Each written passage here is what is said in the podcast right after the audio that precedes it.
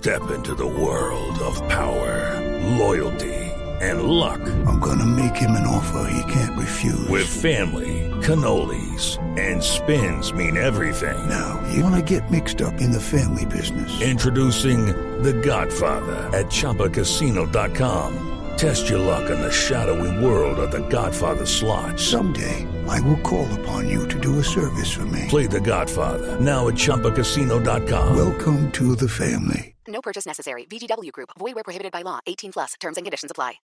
Los personajes, las historias, las anécdotas, las confesiones, las noticias, todos los temas puestos sobre la mesa. Aquí comienza Mesa Blue en Blue Radio y BlueRadio.com, la nueva alternativa.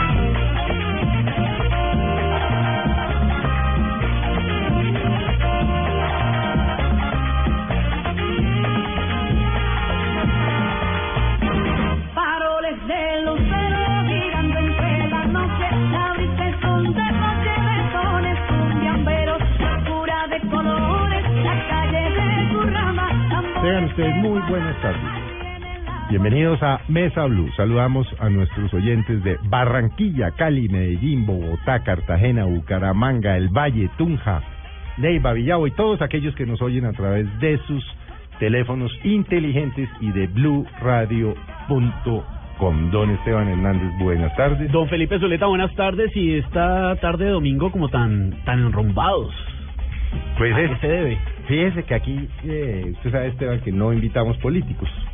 Sí, no, rara vez, muy Mm, rara vez. Creo que han venido uno o dos políticos. Eh, sí, de Bueno. hecho solo un par. Pero hoy hemos traído un político porque tiene una característica diferente a la de todos los políticos y ya los oyentes sabrán por quién y por de quién es, pues, de, de- por qué tiene ese perfil. Político que no parece político. Es que por eso lo invitamos, porque tiene un perfil diferente.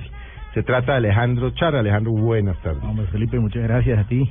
Todo lo contrario, agradecido estoy de compartir contigo, con Esteban, con todo el equipo de Blue. Orgulloso, orgulloso de ser parte de este programa que tiene mucha sintonía, no solamente en Bogotá, sino también, también en la costa se está metiendo. Y orgulloso de Blue, que está ganando muy buena sintonía en el Caribe colombiano, muy buena radio. eh, y nos sentimos los barranqueros también muy identificados con la clase de radio que están haciendo. Bueno, Alejandro, empecemos por lo elemental. Una, una, una pregunta que yo me he hecho desde que le he seguido su trayectoria política. Y es, eh, ¿por qué un muchacho, hijo de empresarios, con todo un futuro por delante como empresario, un día decide hacer política, siendo la política tan desagradecida y, y tan harta? Pues digo yo, ¿no? Eso- pues digo yo, ¿no? Eso es cierto, o sea, es dura, es dura, la política es muy dura y de uno casos permanentemente en la vida que dolorosos, pero nosotros nos sentíamos en Barranquilla, o particularmente mi papá, Fuad, eh, estaba en Barranquilla haciendo empresas, generando empleo, y veía cómo sus negocios crecían, él pagaba impuestos y sus empresarios amigos de él pagaban el impuesto y veía que la ciudad venía echando para atrás, y echando para atrás, y echando para atrás. Mm. Cuando él sintió que sus negocios estaban consolidados, él decidió participar en política. Eh, eh, porque decía, la Barranquilla tiene que ir, o la ciudad tiene que ir al ritmo de las empresas, o sea, del desarrollo, de la innovación, del crecimiento. Y, y él, él interpretó que tenía que participar en política. Y él es el primero de la familia que, que participa en todo esto. Pasando el tiempo, yo fui conociendo un poco mm, las intenciones de- del viejo y también de mi mamá. Hay un personaje que muy poco se, se menciona Del que vamos a hablar, en, la, de en la la que vida, pero, ahora, sí. pero si hay alguien que yo siento toda la admiración del mundo ha sido eh, mi mamá, Doña Adela. Doña Adela, y gran parte del éxito político de mi papá lo, lo generó por el carisma que tenía mi mamá. Mi mamá era una mujer espléndida que tenía su negocito, su joyería moderna hace 60 años, sus papás se la entregaron. Pero ella ahí entendía a todo el mundo, a toda hora. ¿Cómo se llama el negocio? Eh, La joyería moderna. Y allá está. Y trabajaba Sí, y le daba sigue, y le sigue. daba y le daba. Sigue, sigue. Mi mamá murió. Sí, murió yo hace sé, 21 bueno, años. sí. Eh, se fue jovencita, de 50 años. Pero, pero eh, esa, esa, digamos, yo, yo estaba muy a la pata de ella siempre. Y yo veía a ella cómo atendía a la gente, cómo atendía a la gente, cómo atendía a la gente. Eh, y de pronto yo me, me pegué mucho a ella y viendo lo que mi papá estaba haciendo, yo me empecé como a enamorar de la cosa. Eh, y fue cuando decido, pues, continuar eh, la tarea que mi papá venía desarrollando en política. Mi papá tiró la toalla, y él lo dice públicamente. Yo intenté eh, cambiar las costumbres políticas del Atlántico y no no lo logró. Mm. Él, lo ha dicho públicamente, yo trato de, de, de, de emprender ese rol que él había iniciado O sea, lo quería como homenajear. con, la, la idea de él, la idea de él continuarla. Y participé, Felipe, en estas cosas de la vida que pensaban los barranquilleros que era imposible ganarle al cura Bernardo Hoyos, que tenía una hegemonía en, en la alcaldía de Barranquilla, había elegido casi que cuatro alcaldes seguidos, pero la ciudad no avanzaba. No, no le fue Más bien. aún, arrancó bien, arrancó bien y siempre El aplaudimos. cura arrancó bien. Arrancó muy bien y, y yo fui de los que aplaudía esa... Después se desquició el cura Hoyos, ¿no? de- Hasta donde yo me acuerdo. pues. Después se, mm, se desarmó la ciudad, se desarmó y, y empezó a, a, a hipotecarle sectores de la ciudad a, a sectores del sector privado, eh, dejando muy mal paradas la- las finanzas públicas y beneficiando a unos terceros. Yo me atrevo, me atrevo a participar eh, como candidato a la gobernación. Eh, pierdo en primera instancia, demandamos ante el Consejo de Estado, me entregan la credencial, fui nueve, diez meses eh, gobernador, le alcanzo a llevar agua potable al departamento del Atlántico. Los barranquilleros me recuerdan por eso cuando aspiro en el 2007 y me hacen me hacen alcalde eh, de Barranquilla y, y con el postulado de mi viejo, o sea, cómo ponemos a Barranquilla a vibrar, a crecer, a ser eficiente, eh, como lo hace el sector privado. Mm. Eh, y lo hacíamos y, se demostró que sí era posible. O sea, no lo logramos todos en nuestros cuatro años, pero fuimos, yo creo que un buen ejemplo a nivel nacional. Barranquilla hoy es un referente. Mi secretaria de Hacienda, Elsa Noguera, una mujer, yo diría, con todas las virtudes del mundo, eh, logró ser parte de esta administración. La postulamos y, y ganó con gran facilidad. Ha hecho una magnífica Ha alcaldía, hecho ¿no? una gran alcaldía, una mujer muy seria. Y hoy somos un referente y orgullosos de esa decisión que tomamos, Felipe, de que el sector privado no puede abandonar, eh, eh, por lo menos si no son ellos, colocar gente que participe y, Mm. y que ponga a sus ciudades al mismo nivel que van avanzando las empresas. Mire este, esto de Bogotá, esto es, esto es, esto es inadmisible. O sea, todos los que vivimos en Colombia sufrimos y, y penamos lo de lo de Bogotá. Mm. Eh, cada vez que llegamos al aeropuerto y tratamos de atravesar la ciudad, otro día me gasté una hora allá acá, pero uno ve- no ve avance. No, por el contrario, se ven retrocesos. ¿no? En retroceso, entonces, Mm. cosas como esa. atraso, un atraso que un atraso que va a ser muy difícil de, de remontar. Todo va a Pasarían to- muchos años. Todo va a costar mucho más y va a durar mucho más. Hace poco Son- haciendo, haciendo un símil de cuando Bogotá era la Atenas suramericana y ahora dicen que también lo sigue siendo, pero por las ruinas. Porque Está destrozada, sí. Entonces, los que venimos de Barranquilla, venimos. Yo no quiero que esto le pase a Barranquilla, entonces ya estamos pensando en, el, en una ciudad mucho más moderna, previendo lo que puede pasar en 10 años, ya estamos armando planes de, de desarrollo de marcos, marcos mediano plazo a 10 años, los recursos que se necesitan a 10 años, en fin, para poder prevenir todo esto que está pasando acá. Y lo bueno es que los barranquilleros entendieron que tienen que votar, digamos, por la como los buenos ejercicios de la gobierno. continuidad cuando es buena. los buenos ejercicios de gobierno Sí. eh, hay una como estamos todos como sintonizados y de uno como el sector privado como el sector público también hasta los políticos están Mm. Que alineados no pasa, tal vez no pasa, sino en Barranquilla y en Medellín. así es Tal vez son las dos ciudades en donde el sector privado se preocupa realmente por ayudar en la elección de buenos alcaldes. así es por eso nos metimos Mm. y creo que fue una buena decisión y lo y lo, lo refrenda Mm. todos los las encuestas y Y los costos personales bueno de, de- de- yo- de esto, yo- porque pues yo- a, mí me llegan a decir mañana que, que si soy alcalde un día y uno si existe la menor posibilidad, pues cada uno preso. yo yo yo te digo una cosa Felipe con y, todo eh, y más en un sitio como Barranquilla donde estaban esas viejas castas que no se resignan a, a que les quitaron el poder. Es cierto, pero si yo te digo con todo mi corazón abierto, de los mejores cuatro años de mi vida fueron mis cuatro años de alcalde de Barranquilla. O sea, de verdad, haber logrado lo que logramos con el concurso de mucha gente eh, fueron totalmente gratificantes. O sea, Mm. no hubo, al contrario, eh, hubo una victoria del del orden personal. eh, mis hijos están contentos, mi señora también, eh, con lo que pudimos hacer y por, lo más importante, o sea, la gente que necesita, o sea, la gente que necesita la salud pública, la educación pública, los que se mueven, los buses, los unos, los otros, o sea, la gente está contenta con lo que se ha hecho, o sea, yo no siento costos del orden personal, no creo que haya perdido, todo lo contrario, he ganado muchísimo, porque la ciudad me, ha puesto en, en un lugar muy alto, muy importante y más aún, lo que tengo es un desafío, un desafío de vida, o sea, lo que viene ahora hacia adelante es mejorar todo lo que se ha hecho y estoy estudiando y estudiando y estudiando a ver cómo hacemos que lo que vi- lo que viene sea mucho mejor. Antes de que sigamos hablando de toda esta trayectoria política, eh, queremos saber más de, de Alejandro Char, el ser humano, de su cotidianidad, de, de sus sueños, de sus aspiraciones distintas a la política y al empresariado. Bueno, Alejandro ya era un ingeniero civil. De la Universidad del Norte, de la usted. Universidad del Norte, sí. Y mis padres me dieron la posibilidad de, de hacer un magíster en Estados Unidos. Hice un magíster en ¿Georgia? en Georgia Tech, eh, construcción. Eh, volví a Colombia, armé mi empresita de construcción. y- ¿Consideró alguna vez la posibilidad, como cientos, miles de jóvenes colombianos que se van y De quedarse. quieren quedarse por fuera o cierto, no? cierto, cierto, no, sí.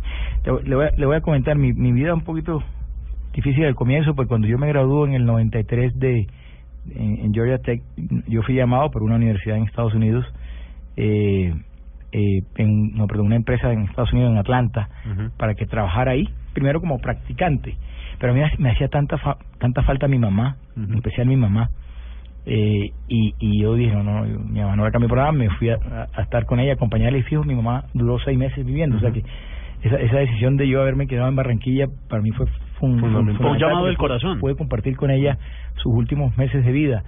Eh, eh, pero sí sí te confieso que, que a comienzos de los 90, con todo esto que estaba pasando aquí, te tengo que confesar algo más. Yo en el 90, cuando me gradué de ingeniero civil, se me había pasado, yo me vine a trabajar en Bogotá, en un centro comercial que se llama Plaza de las Américas, en el suroccidente. Ujú. Un centro comercial que construía Ospinas y la familia Char, o sea, el Grupo Olímpica. Nadie se atrevía a construir centros comerciales en el sur de Bogotá, nadie. Todo el mundo los hacía aquí en el norte. Ospinas y, y, y, y Olímpica se unieron y compraron siete hectáreas en el hipódromo de techo. Mi primera experiencia como constructor fue ser ingeniero residente en esa obra. Era tal la inseguridad en Colombia que mi nombre me lo cambiaron para que yo trabajara ahí. Yo me llamaba Alejandro Chalhú, que es mi segundo apellido Jesús segundo. Ujú. el apellido de mi mamá. Y, eh, y estuve ahí un año trabajando. Cuando era noviembre, a un mes de, de que el presidente César Gaviria inaugurara Plaza de las Américas, a mi hermano Antonio Char, presidente olímpico hoy a nivel nacional, le hace un atentado en, Bo- en Barranquilla.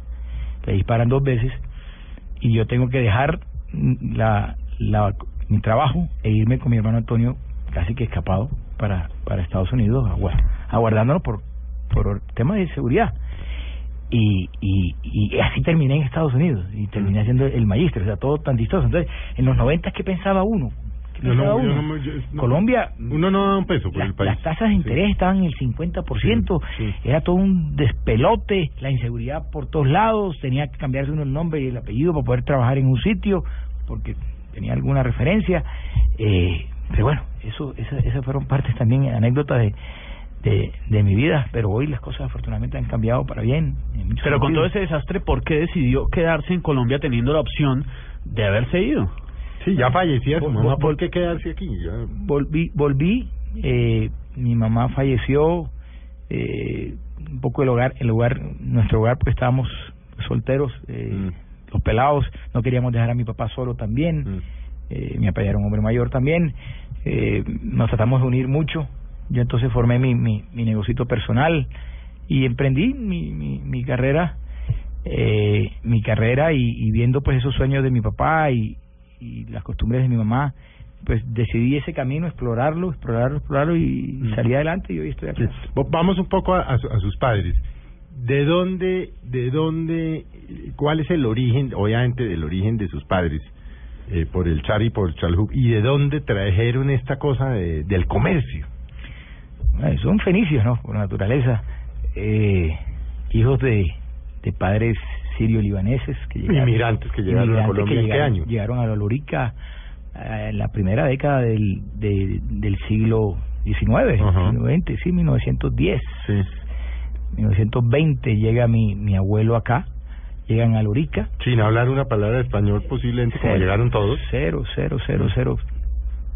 Eh, desplazados por la Guerra Santa. Ujú. Ellos eran católicos. Y los, musulma- los musulmanes han tenido siempre una influencia muy fuerte allá. Prácticamente desplazados. Sí. Desplazados con una mano adelante y otra mano ¿Y atrás. cuál fue el primer negocio del viejo Char, de su abuelo? Una cacharrería en Lorica. Lorica Saudita, como le decimos ahora. Eh, una cacharrería allá, el viejo trabajaba y trabajaba con, con, con sus, sus primos, los que estaban ahí, y empezaron a echar hacia adelante. Eh, Erlinda, libanesa, su- la mamá la conoció inclusive allá en, en la conoció aquí en Colombia, o sea, Sí. fueron dos árabes naturales que se conocieron acá en Colombia. Eh, nacen los siete hijos, donde mi papá es el mayor, en Lorica. Y después de Lorica se desplazan hacia, hacia Barranquilla. Y a los, a los 15 años mi hermano, mi, perdón, mi papá, era, es una historia linda que mi papá ha echado un par de veces. Por eso se la estoy preguntando, Sí. porque hoy estamos hablando con el Alejandro Char, el ser humano, el que la gente no conoce. Eso. Pues, A los 15 años mi papá tenía muchas dificultades con, bueno, ya estaban en Barranquilla y ya mi abuelo tenía una pequeña droguería, tenía muchas dificultades con su papá. Eh, y se va a vivir a Cartagena a estudiar en el colegio La Esperanza, Ujú. en 15 años. Mi papá era muy buen estudiante y logra una beca en la escuela naval de Cartagena. Y decide que ese era su camino. Eh, y a mi papá no peleaba mucho con su, con su viejo, con el viejo Ricardo, la manera como administraba el negocio de los... De los y ese, esta, esta historia es linda porque es como el comienzo de... Es como el, el comienzo de Olímpica. ¿Cómo, Ujú, cómo nace Olímpica? Sí. Sí, ahorita le hicieron un homenaje a mi papá en ese sentido. Decía, mira, yo no compartía la manera como mi viejo guardaba los inventarios, cómo compraba, cómo vendía. Y me fui peleado. Entonces, cuando ¿Quién decido... iba a cambiar a ese viejo? No, nadie, nadie. nadie, nadie, nadie, Y es la historia que lo cambió de esta manera. Entonces, cuando mi papá estaba a punto de, de, de graduarse de la Escuela Naval de allá a los 16 años en Cartagena, le dan una beca para irse a New Orleans. Eh, fue uno de los estudiantes destacados de, de la Escuela Naval. Y días antes, horas antes, diría yo, a mi abuelo Ricardo lo atropelló un carro en Barranquilla, Mm. enfrente de su de su droguería, el único negocio que tenía la familia, una cosita de tres metros de ancho por cinco. ¿Qué era qué? fondo. ¿Droguería olímpica? Una, una droguería. ¿Se llamaba o cómo se llamaba en esa o el, época? el- el Olímpico, una cosa así. Sí. No tenía el Olímpico, el nombre de hoy. Eh, y mi, mi abuela llama a su hijo mayor, mi hijo, véngase para acá, porque al viejo se acaba de romper el fémur y tiene que durar seis meses acostado en la clínica. En esa época, imagínate, par- fractura del fémur. Eh, y no hay quien atienda esto y este, de aquí comemos todos. Mi papá llega, se regresa obligado, tiene que tirar la beca y arranca la administración de, De de- su que mi papá, para mi papá era un desastre administrativo, le debía plata a todo el mundo, no vendía. eh, Claro, pero tuvo sí, seis meses para reorganizar todo. Sí, para reorganizar. Entonces ahí es donde mi viejo, eh, después de hacer como un estudio de mercado de 16 años, Mm. empieza como a cambiar el modelo. O sea, vamos a vender muy, pero muy barato. Más bien vamos a negociar con los proveedores a unos mejores descuentos, vendamos mucho volumen, salgamos de la, del can- de la cantidad de, de plata por pagar que tenemos aquí, de cuentas por pagar que tenemos, y, y, y empezamos a recuperarnos.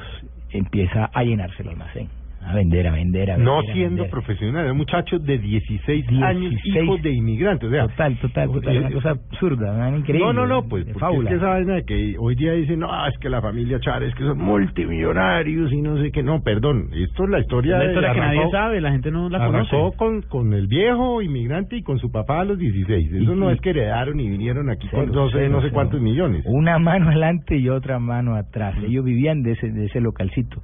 Y empezaron a vender con una teoría económica que mi viejo decía, pero sencilla, es que, pe- perdón, yo compro a uno, vendo a 101, pero pero no puede ser más. El viejo tenía otra, otro tipo de... Entonces vendían muchísimo, se le hacían colas y colas y colas. Y llegó hasta el momento que abrió el segundo localito. El tema es quién administraba el segundo localito. Estoy hablando tres meses después. Entonces, saca... Y ahí el abuelo seguía incapacitado. Ya. No, y el tipo empezó a vender. Mi papá llegaba en las nochecitas con plata a la casa. Sí, sí, sí. Los hijos y la mujer le decían, abuelo, quédese, quédese, tranquilo, que esto va, esto, esto va bien. Esto va bien. Sí, sí, sí. Y entonces, ¿quién administraba? El dilema de mi papá era quién administraba la segunda droguería. Entonces se trajo su hermano de 15 años, de 14 ya, 14 y medio, Farid. Lo sacó del colegio. Farid estaba en ese momento en Lorica. No, estaban en Barranquilla ya todos. Ya estaban todos en Sí, Barranquilla. ya estaban todos en Barranquilla, sí. Pero se tuvo que salir de estudiar. Sí, no terminaron. El único que terminó el colegio fue mi papá. Colegio. Saca a Farid del colegio y lo pone a administrar la segunda droguería. Sigue la venta creciendo, sigue la venta creciendo. Seis meses después abre la tercera. Todo en la calle de las vacas, ¿ah? la Ujú. 30. Y saca a Javib con 13 años y medio no. Sí, sí, y administra la tercera. Eso está escrito. Sí. Y la cuarta igual. Sacó a Simón Char, su cuarto hermano, Y maneje la que cuenta. tenía ya, ya acababa de cumplir dos y medio, trece, una cosa así, Cada vez más chiquitos. Estaba chiquito, sí. Claro, es que mi era mayor que con tenía 16. 16, Y arma la cuarta. Y ella, ellos eran los socios, son los socios hoy, son los dueños, los cuatro. O sea, los otros hermanos ya tenían siete, seis, cinco años. Entonces, el tema era a quién le entregaba la quinta. Porque duró un par de años meditando eso. Los árabes tratan de trabajar con sus familiares y con su, Sí, sí. y confían mucho en su esposa y en sus hijos y en eso. Yo digo que el gran salto de Olímpica eh, en, en ventas o de crecimiento, por decirlo así, a nivel nacional, también lo ha dicho mi viejo un poco de veces, fue de ese cuarto a ese quinto. El quinto fue un muchacho que por supuesto no era de la familia, no tenía nada que ver con la familia, que le recomendaron a mi viejo y resulta que ese tipo terminó siendo tan bueno o mejor que los otros cuatro. ¿Pero que salió de dónde? ¿no? Recomendado. Alguien pasó y le dijo, ajá, no sé qué. Te lo recomiendo. Y el tipo terminó siendo más eficiente, más emprendedor, más berraco que los otros cuatro negocios. Ese día yo creo que a mi papá se le prende, se le ilumina que hace, yo tengo que crecer en todo el país y, y hoy pues obviamente tiene 300, 400, 500 negocios, no me acuerdo, por toda Colombia, eh, producto de que se atrevió a descentralizarlo, por decirlo así, o a franquiciarlo, o a, o a abrirle, abrirse, expandirse. Eh, y esa esa historia es esa es la historia olímpica realmente. ¿Y cómo era el negocio de su mamá? mi mamá hija de otros de otros árabes totalmente árabes que entre otras mi mamá y mi papá son primos hermanos. O sea el papá de mi papá es hermano de la mamá de mi mamá. Sí. yo soy dos veces char. Entonces eh, eh, bueno sabe que ellos se conocen entre sí, los árabes, bailan, tiran dos piecitas, ¿no? Mi hija se tiene que casar con tu hijo, ¿verdad? Así funciona, sí. Y así funciona y así se casaron. O sea, el matrimonio de ellos fue arreglado, entre comillas. Pues, pues, pasé- así funciona. Sí, así funciona. No conocían a más nadie y esa era la primita y la primita y la primita y la primita y se casó con la primita. Hágale. Y así y así quedó y entonces eh, mi mamá era hija de don Antonio y Rosa, Rosa Char, que tenían una cacharrería y después se fue convirtiendo en una joyería que también venían de Lorica, porque se empezaron a conocer allá en Lorica y se trasladaron a Barranquilla y montaron la joyería moderna también ahí en la calle de las Vacas, en la 30. Y eh, mi mamá eh, empezó a acompañar a, a, a su abuelo, a su papá, perdón, a mi abuelo, a la joyería. Mi mamá también dejó el colegio a los 13 años, dejó el colegio a los 13 años y a los 13 años estaba ahí pegada al mostrador, pegada al mostrador, hasta el momento que, hasta el punto que mi, mi abuelo muere, muere justo cuando mi mamá se está casando con mi papá eh, y mi mamá se queda administrando la joyería, se la compró a sus hermanos que hoy viven todos en Cartagena y ella se quedó administrando la joyería moderna en Barranquilla, que entre otras es una institución de, de, de joyería, tiene más de 65 años y ha estado en la calle Las Vacas, en la 72, en la 84, ahora está en el centro comercial Buenavista, que está en el norte Sí. de la ciudad y es, y es, es toda una institución. Pero mi mamá desde la joyería hacía más que vender joyas, era una mujer que, que, que atendía a la gente. Por eso, por eso mirando, a- a- Alejandro, eso, o sea, criado eh, por un par de comerciantes, o sea, y, y era suficiente que su papá quisiera meterse en la política para que usted acabara metido en la política. digamos, no necesariamente, pero cuando empieza a crecer tanto el, el viejo con sus negocios y sus vainas, él ya no no, no solamente miraba Mm. sus negocios, Sino la ya- proyección de sus ya, negocios. ya estaba mirando mucho más de eso. De hecho, mi papá cómo llega a la política más más que enterado por la necesidad o, o advertido por la necesidad de ayudar. Mi papá compra el Junior de Barranquilla porque era un apasionado del deporte. Y él era pitcher de béisbol y vaina de esas, sus hermanos también. Eran, ellos eran muy deportistas, todos ellos.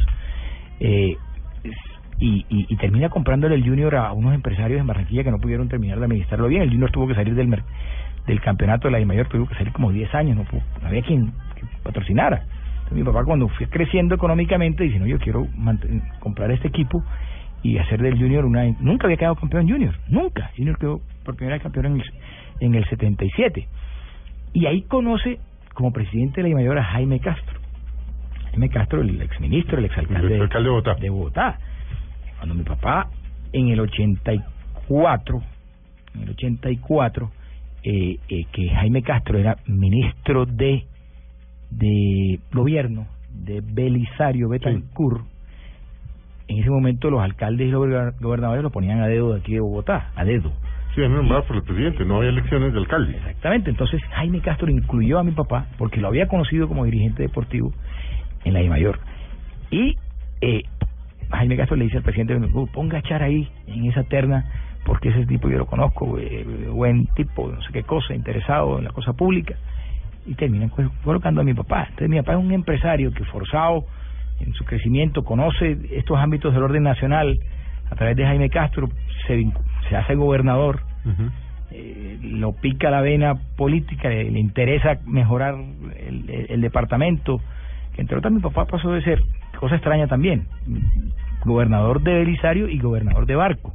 O sea, pasó de un gobierno, o sea, gobernador de un gobierno Conservador conservador, a uno liberal. que no era fácil cuando se colocaban a dedo, porque enseguida eh, presionaban los políticos de allá, pero al viejo le había ido muy bien. Entonces, yo vivo todos esos procesos en mi casa, o sea, los vivo, vivo, y siento, no sé si te acuerdas tú de esa tragedia que tuvo el Atlántico cuando se rompió el dique en, en el 84, final del 84, no recuerdo, 85, y se inundan todas las hectáreas del mundo. Yo vivía con mi mamá y mi papá metido en el sur del Atlántico, viendo cómo, cómo ayudábamos a, a esas miles de, de familias. Yo vivo todo ese proceso, o sea, yo me estaba formando, yo veía los negocios, sí, pero también veía la vena social de mi mamá interesada, recogiendo y ayudando, de mi papá. Yo no me puedo desprender de, de, de esas cosas sociales y, y las sentía, las sentía y decía, un hombre, sí se puede, sí se puede. O sea, yo creo que haciendo buenos gobiernos se, se, se transforma la calidad de vida de la gente, no solamente desde el sector privado. Bueno, Alejo, vamos a hacer una de tan confianza es que Alejo así nunca Alejo, lo había ¿no? visto. Sí, no, no, no. Don Alejandro La- creo que Char. la primera vez que lo veo en la vida, ¿no? La Ale- primera vez que lo veo en la vida. Alejandro, pero le dicen, pero le dicen Alex. Alex, Alex, Alex. Alex, cariño, claro. ¿no? Sí, No, hoy, no hoy domingo, Felipe, se vale. Bueno, vamos, no, pues yo digo, pensarán, uy, allá entrevistando a los amigos, ¿no? Que no Le falta una fría aquí ya. ni- Ninguna Ajá, vez no, aquí hagámosle. con Alex Char. Bueno, vamos a hacer un, un breve corte y ya volvemos con Alex Char.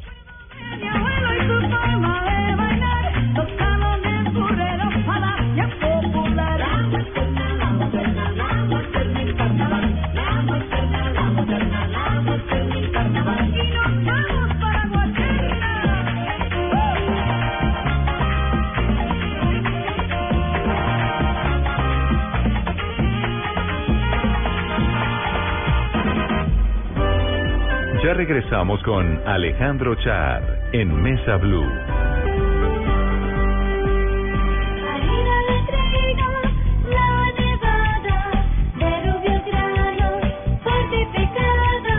Más alimento, más vitamina, creada proteína. Alimento fortificado con vitaminas B1, B2, hierro, niacina y ácido fólico. Desde hace 40 años entregamos para Colombia la harina con los mejores estándares de calidad y rendimiento inigualables. Harina de trigo, la nevada. Buenas, vecino. ¿Me da una Presto Barba 3 de Gillette? Sí, señor, con mucho gusto. Vecino, ¿me da una máquina de afeitar de mil? Claro, Vecino, ¿me da otra máquina de mil? ya se la traigo. ¿Me da una de mil? Ay, un momentico.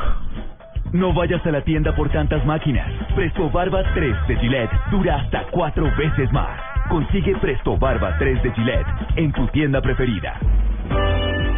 Continuamos con Alejandro Char en Mesa Blue.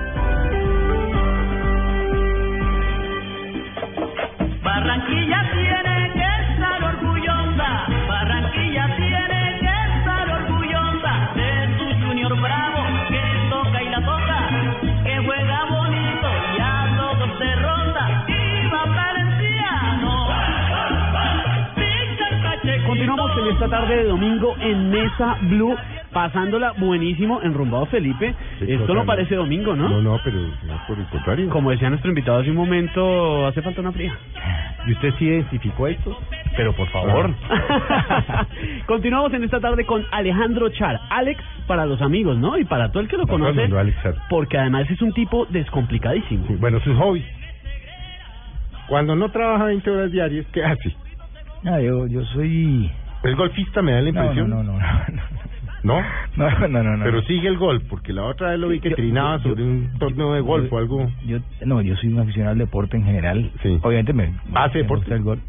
hago mucho deporte. Eh, hoy me toca hacerlo ahí en mi casita, ahí en, en un cuartico ahí que tengo un par de máquinas. Eh, pero pero mi familia le jala mucho el deporte y yo de pelado siempre practiqué el fútbol, practiqué el béisbol, practiqué el voleibol, racquetbol, hasta el golf en una época. Eh, somos muy deportistas en, en la casa y soy aficionado al Junior de Barranquilla. Soy, ¿Nunca yo- quiso ser diría- futbolista o beisbolista? uno tiene el sueño a los 16, 17 años, ahí era, jugaba en el colegio. Y pero venga, no hay partido de Junior que usted se pierda. En lo posible. Por eso estamos escuchando lo que hay, estamos hay, escuchando. Hay cosas que pasan conmigo que yo ni, ni yo las entiendo.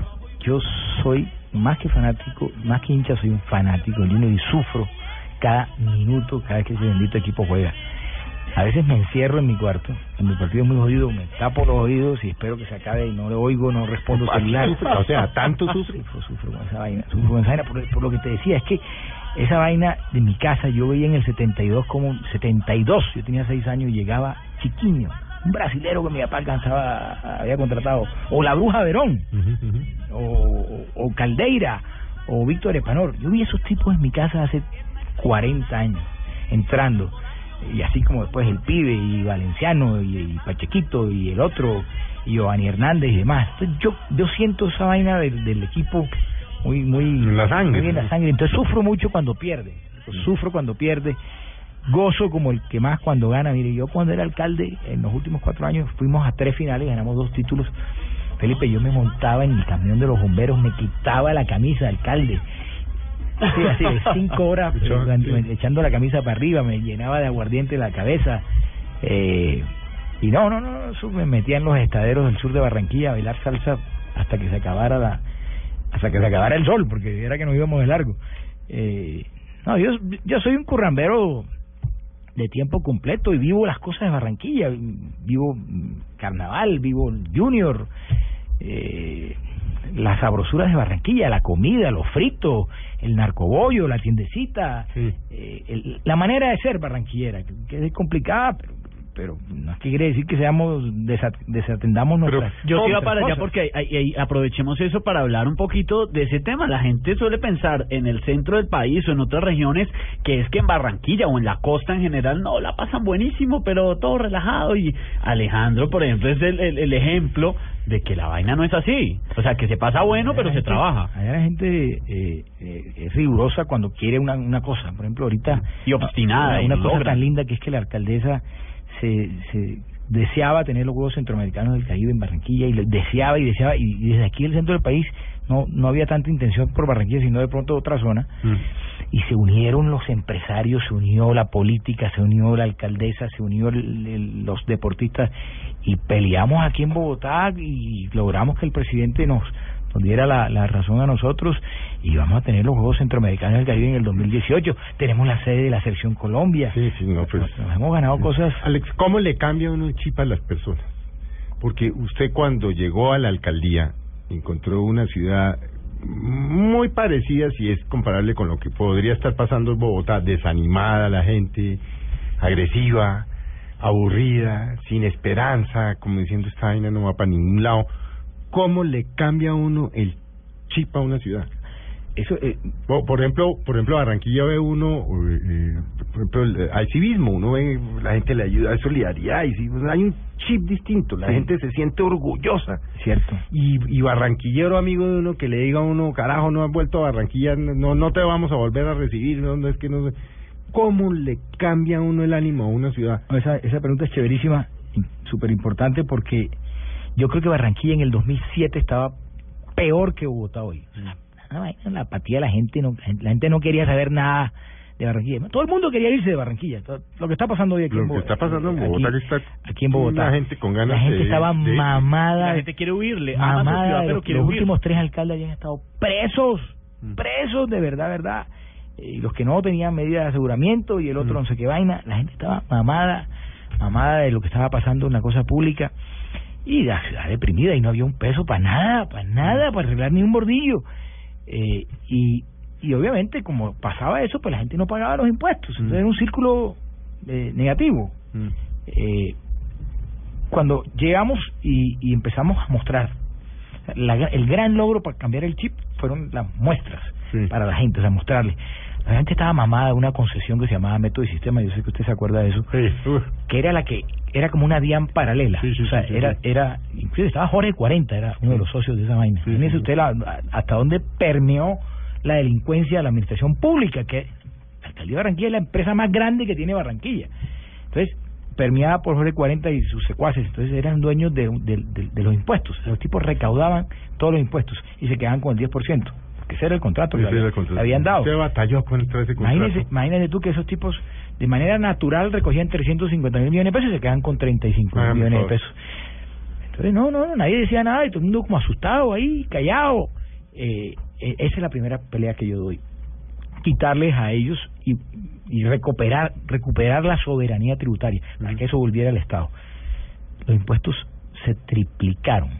O sea, el, el presupuesto de Barranquilla de hoy pasó de 600 mil millones en el 2007 a 2 punto, este año, 2.5 billones. Multiplica más de tres veces.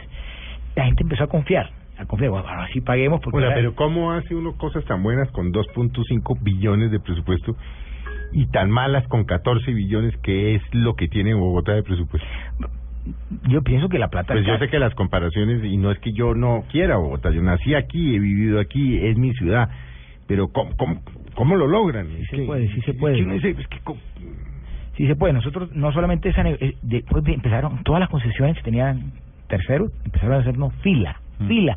No, yo quiero renegociar, no nos tumbe, renegociemos. La tarifa que yo cobro es tanto, me atrevo a que me, me la, bájemela. Mm. Y renegociamos, renegociamos, renegociamos, bajamos casi en uno, nos ahorramos como dos billones de pesos. Hicimos un recorte de personal, una burocracia salvaje que había allá. Burocracia esa que no sirve para nada. Mm. Salieron 2.500 personas. Entonces, el, eh, eh, volvemos mucho, muy eficiente la alcaldía de Barranquilla, pero muy, pero muy eficiente. Hasta el punto, Felipe, nosotros alcanzamos a hacer 100, 100 colegios en, en, en, en los cuatro años, 40 hospitales. Pero no solamente eso, sino los modelos de operación son autosostenibles, la plata de la salud alcanza y sobra, y recuperamos todos los índices a nivel nacional e internacional. En la, en la educación, tres de los mejores 10 colegios públicos del país están en Barranquilla. Con la suerte que tuvo continuidad en, en Novera. Hicimos 600 kilómetros de vías y, y claro, entonces hoy, ¿quién cree en nosotros? Todo el mundo. El sector privado va a invierte allá, las APP, nos llueven las APP de, de iniciativas privadas y les hago esto y me dan esto, les hago esto y, y ustedes no tienen que hacer poner un peso. El presidente Santos de verdad que se ha portado muy, pero muy bien con con Barranquilla, tenemos Puente Nuevo, vamos a tener aeropuerto nuevo, la segunda circunvalar nueva. Claro, porque el gobierno nacional ahora sabe que en Barranquilla las cosas funcionan, entonces llevan la- las platicas. Eh, hace un círculo virtuoso de cosas. Además que ya Barranquilla puede cofinanciar porque tenemos tenemos caja. Tienen los recursos. Todo, todo se ha dado, todo se ha dado y logramos con Elsa continuar una, una- un liderazgo que, que, que aglutina a todo, que cohesiona a toda la sociedad. Por eso la gente está optimista. Tú mides hoy la, la sensación de, de, alegría de los barranquilleros, de optimismo, el desempleo, y, es súper positivo, súper positivo. Por eso no hay que dejarlo caer. Una de las razones por la cual yo estoy previendo volver a participar es porque esto mm, que yo sea la única, no, hay mucha gente, pero creo que esta vaina hay que entre todos volver a- a continuarla, o sea, que esto tiene que continuar, como sea, y, y, y, y pensar ya, desde ya, quién va a ser la persona que va a llegar en el 2019, ir preparándola. Desde el 1 de enero del 2008, cuando yo me posesioné como alcalde por primera vez, ya yo tenía claro que Elsa, que era mi secretaria de Hacienda, tenía que arrancar en el... La fuimos preparando, la fuimos preparando, la fuimos llenando de, de información y ella fue entusiasmándose, porque todo, al comienzo todo el mundo le tiene miedo al sector público. ¿Qué va a decir la Procuraduría? Me va a joder, me van a meter preso. Pero se van metiendo en el cuento, mejoramos un poco los salarios también de la alcaldía Sí, no, sí, no. y, pudimos traer, traer mucha gente del sector privado. Gente que no te imaginas, nunca soñó estar en la alcaldía. También tenemos las mejores personas trabajando ahí. Es un- una cantidad de decisiones eh, y pensar enseguida en el mediano plazo, porque no podemos dejar, las cosas no pueden ser solamente hoy. Ya tenemos que estar pensando en quién va a ser alcalde del 2019, independientemente que lo nuestro se dé o no se dé.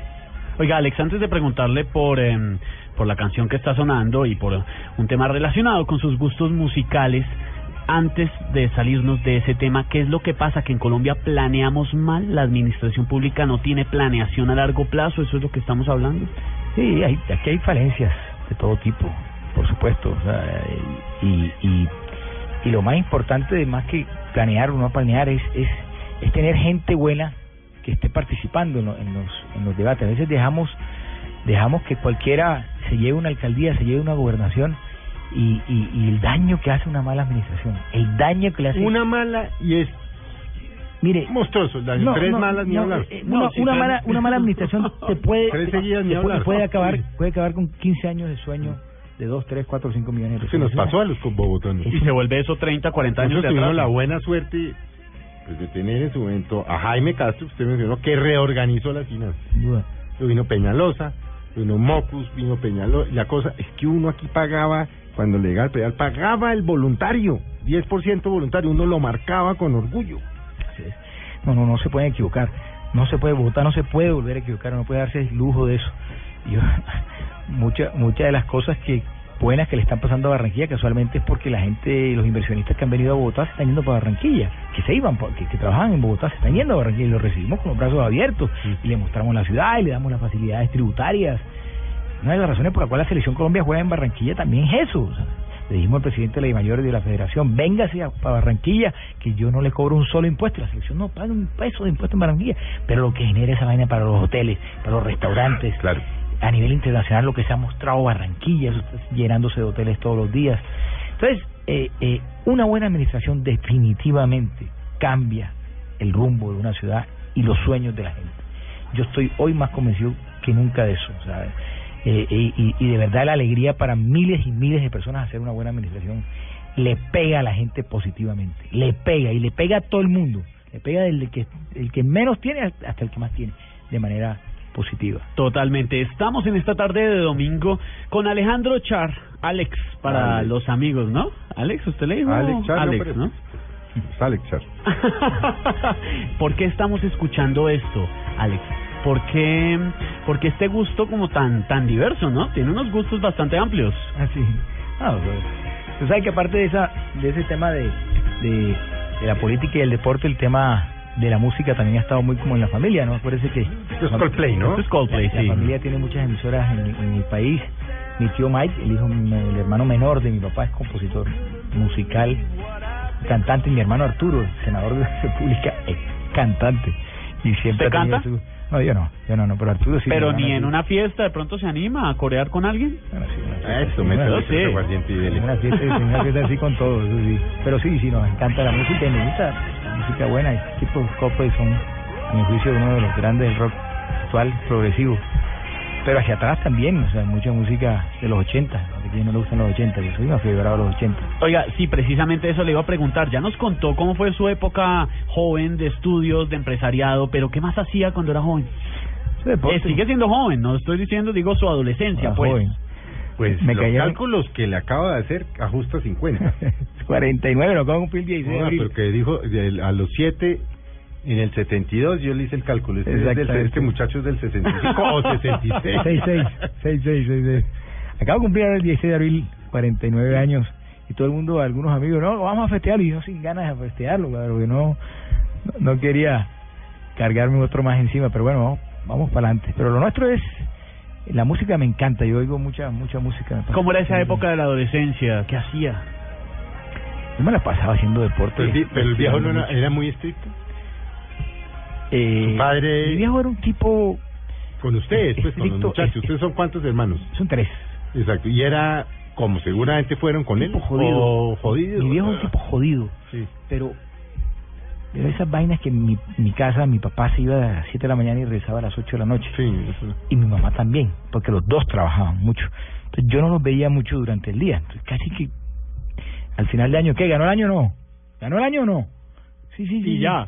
sí, sí. vamos para adelante eh, era de pocas palabras mi mamá sí era mucho más más cercana mucho más cariñosa mucho más Y el regaño era como todos, a uno con nombre completo. sí, sí, sí claro. Alejandro Charchal, usted Sí, dije. sí. ¿O cómo era el regaño? Sí, no, jodido, hijo de puta, y sacaban la, la.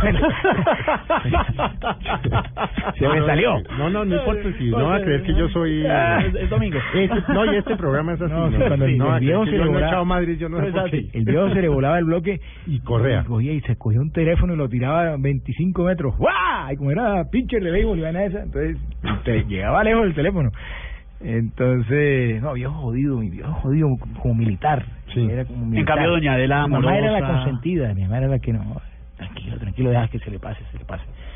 Eh, mi papá, como llegaba también mamado, yo entiendo también sus, Sí, sus rollos. Entonces yo, yo estaba con tres amigos ahí en la casa, entonces, ¿qué hace esa gente aquí? ¿Quiénes son? Sí, sí, pero por ejemplo, cuando usted fue No alcalde, tenía amigos. cuando usted fue alcalde o gobernador, ¿cómo era el papel del, del papá?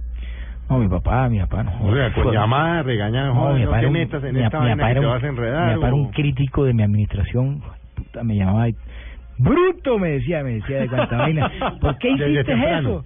Y Entonces, si lo cogí un semáforo ya en las 72 con 54 y el semáforo no cambiaba, entonces me marcaba el teléfono, pero no marque, el teléfono está en rojo hace media hora. Entonces, no, me regañaba por todo. O sea, su auditor realmente vino, Por- su papá, mi viejo, un sí, auditor, sí, un viejo duro, férreo. Duro, duro, duro, duro, duro. Mi viejo es muy duro. ¿eh? Y sobre todo, no, o sea, des- como a él lo criaron así, y a los 15 años. No, pues man- sí, pues que él salió de su casa a hacerse la yuca, a los- a hacerse Ah, la plata, a que los no, 15, no, ¿no? no pudo divertirse, man, no pudo, no pudo.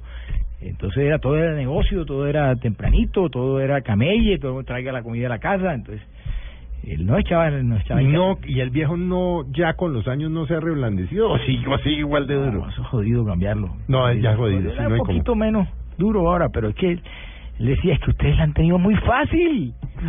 Muy fácil. Y sí, y va uno a ver, y sí. Sí, claro. Pues mucho más Puta, fácil yo- que él, le tocó muy Llegué duro. hasta sexto bachillerato y me fui para una escuela naval y, me- puta, y mi abuelo, se, mi papá se estaba muriendo y me tocó coger el chuzo a los 15 años. Sí. Yo no tuve novia, yo no tuve nada. Y, y ustedes con carro a los 18 años. Entonces- Y usted no, y usted no le teme otra vez al viejo ahí otra vez dándole, marcándole. No, yo el viejo, yo, no, nosotros tres. Cuando usted le dice, por ejemplo, que yo no, usted no lo ha concretado, pero si, si usted vuelve le dice, me voy a meter en esta vaina, otra vez le voy a meter en esta vaina. Y el Ah, viejo se alegra, no, no, se no, alegra. es que o, yo o- sé- o, o- o empieza con regaño. No, yo sé que. Donde te metas a hacer una vaina mal hecha, no sé qué. no, ese man, ese man a, a mí me saca los taches, o sea, me muestra los taches. o De entrada. El, el fútbol, Sí, tache de sí, frente sí, del- la- del guayo de frente. Aquí en la cara. Sí, sí. Pero yo sé que por detrás él habla bien con, alrededor de unos amiguitos que él tiene, que yo consulto, que digo el viejo. Entonces, no, está contento, está contento. Pero con uno es. Es Durísimo. es Lo exalta en público, pero le llama la atención fuerte y No, duro en pero llama la atención, no, me putea. Literalmente. Literalmente, pero me putea. Y así se murió. Hasta el momento que un día yo le digo, puta, yo soy el alcalde de esta ciudad, déjame. Tengo 45 años. ¿Y qué le dijo? Usted no me habla.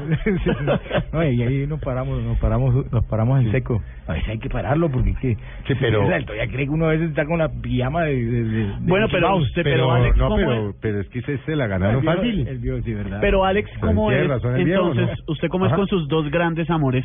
obviamente hoy es otra época, ¿no?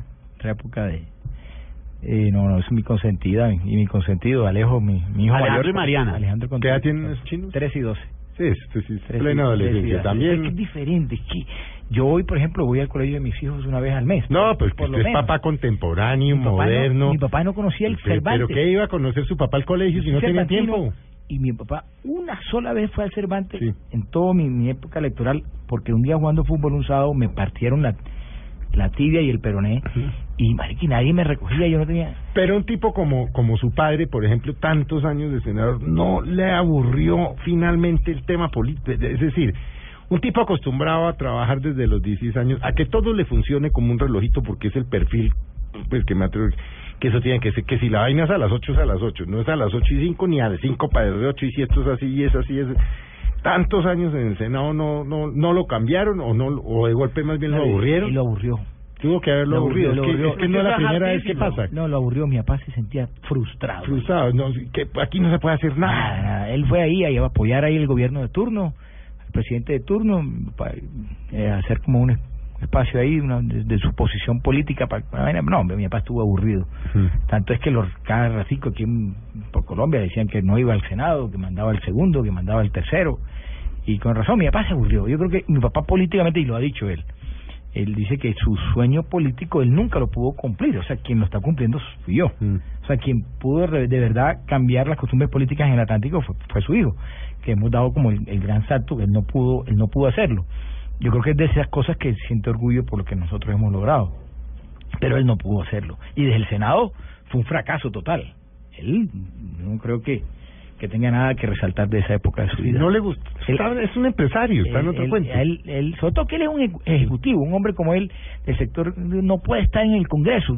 El Congreso es otra vaina. Eso funciona, Un hombre eso viejo- disfunciona distinto, Un hombre como mi viejo tiene que ser o alcalde o gobernador.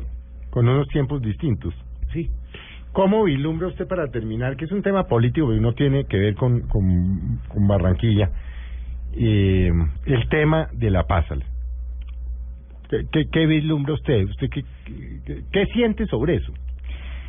Una pregunta jodida. y sobre Es jodida, ¿no? Claro, esto- pero es que se, ha no le pues que se la ha regalado todas, ¿no? un- un- un- un- una con esto que ha pasado últimamente que, que uno se, se frustra mano se frustra con esta partida de bandidos que uno yo yo, yo no, no termino de creerles yo no termino de creerles a estos tipos como cada día eh, eh, y sobre el presidente abierto el país abierto el país dispuesto a, a, a facilitarle las cosas y cada día nos dan esos golpes y nos dan esos golpes que nos desaniman, nos desaniman. Estamos estamos haciendo el esfuerzo como como, como el presidente de, de que hay que ir hasta el final con el proceso de paz, más que se pueda. Pero pero y, y hay que apoyar al presidente. Yo pienso que hay que Mm, apoyar al es difícil, presidente. a veces tiene darle- hay- sentimientos hay- encontrados, Hay que darle ¿no? las facultades al presidente para que termine de negociar esa vaina y, y, y avancemos, avancemos, no nos podemos quedar toda la vida ahí, ponerle tiempos, creo que era importante, eh, y darle facultades al presidente. Pienso que tampoco se puede estar preguntándole a todo el mundo entero si es esto o es aquello. No, no, es que si no, no llegamos a ningún hay lado. Que, hay que, hay que, tienen que ser pocas las palabras, las personas que tienen que estar dirigiendo esto, tener unos tiempos definitivos y unas metas en cada uno de los pasos que hay que dar. Pero hay que avanzar, y hay que avanzar. Y si no, si no se dio los tiempos, pues pasemos la página, echemos para adelante. Pero este país eh, requiere avanzar. Fíjese que el presidente se ha, se ha, se ha dedicado estos últimos años al tema de la paz, de la paz, de la paz. Y mire la economía cómo nos empieza a golpear, ¿sí? nos empieza a golpear. Ya el petróleo no tiene los mismos precios, ya las finanzas públicas nacionales no, no tienen la misma robustez de antes. Y entonces por estar buscando una cosa se nos está cayendo la otra y nos vamos a quedar sin ninguna de las dos. Pero hay que, hay que ponerle tiempo a esto y acompañar al presidente hasta el final.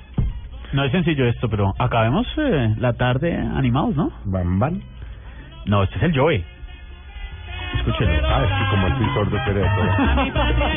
El jodido yo. Es nuestro himno.